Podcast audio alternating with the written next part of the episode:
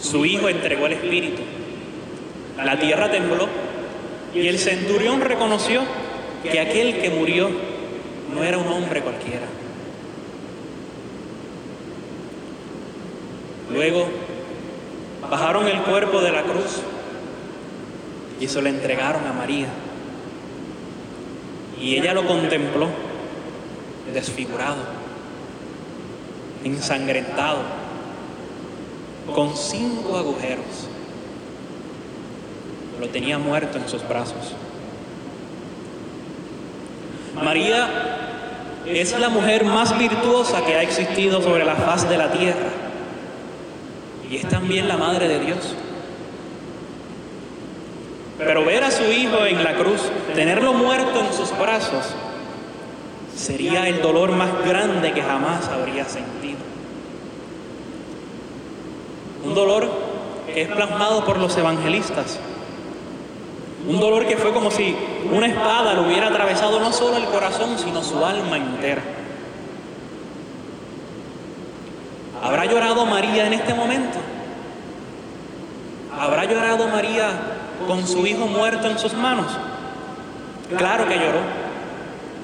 Y lo hizo con gran sentimiento. Su hijo estaba muerto. Sin embargo, a pesar del dolor, a pesar del sufrimiento, de la inmensa tristeza que debió sentir en su corazón, María nunca perdió la paz. La paz no es falta de conflicto, esa es la paz que el mundo nos ofrece. La verdadera paz es fruto del Espíritu Santo y María era la llena de gracia.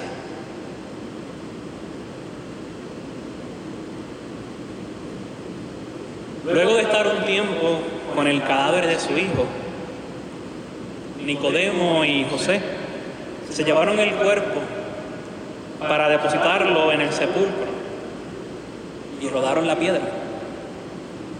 Y finalmente llegaría la noche de aquel día. Y sinceramente no creo que María haya podido dormir esa noche. De seguro tendría sus párpados hinchados y el pecho agitado. Sin embargo, tengo la certeza de que en esa noche dolorosa y solitaria, María habría hecho lo que siempre hizo, guardar todas las cosas en su inmaculado corazón, guardarlas, pero no a modo de un cofre en el que se depositan las cosas y quedan ahí en el olvido, sino para meditarlas y contemplarlas. María guardaba todas las cosas en su corazón para verla a los ojos de la fe, de la esperanza y del amor.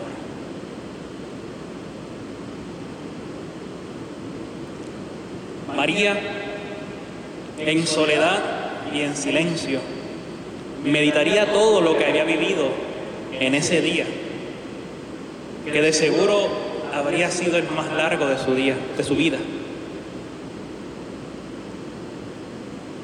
María meditó en soledad y en silencio. Y ahí está la clave para nuestra meditación, el silencio y la soledad.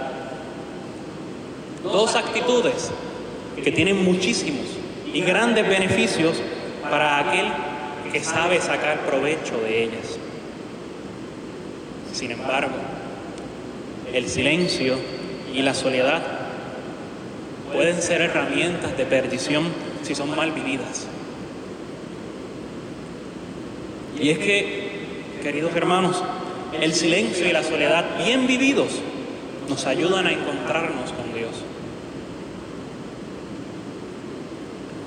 Recordemos que Elías, el santo profeta, reconoció a Dios en la brisa suave.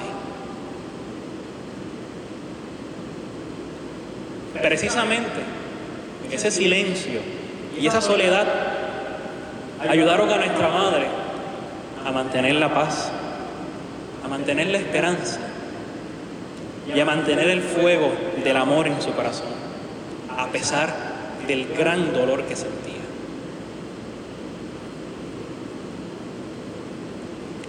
En la cruz, nuestro Señor entregó a su madre, a Juan, y entregándola a Él, nos la entregó también a nosotros, que también somos sus discípulos amados. Ahora, como hijos suyos, nos toca acompañarla en esta noche y a lo largo del sábado santo, también en silencio y en soledad. Pero que ese acompañamiento no sea algo figurado, sino que verdaderamente la acompañemos, pero para aprender de ella. Mira cómo la santa mujer vive su dolor y su tristeza, teniendo siempre presente que la voluntad de Dios es perfecta, aunque la mayoría de las veces no la entendamos. Pero más aún, acompañemos a nuestra madre para pedirle perdón. ¿Sí? Pedirle perdón.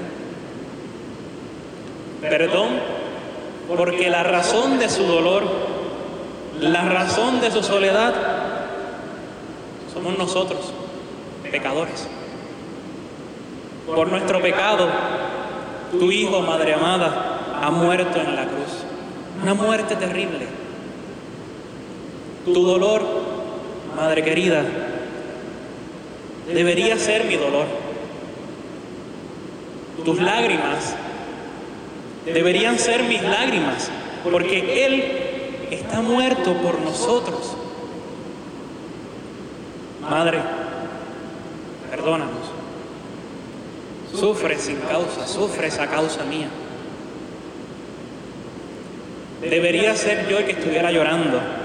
Debería ser yo a quien traspasaran el alma de dolor. Es por mi culpa que tu hijo ha muerto. Es por mi culpa, es por mi pecado que le han crucificado. Madre, dame lágrimas a mí. Dame dolor ante mis faltas. Que no sea indiferente al pecado y al amor de Dios.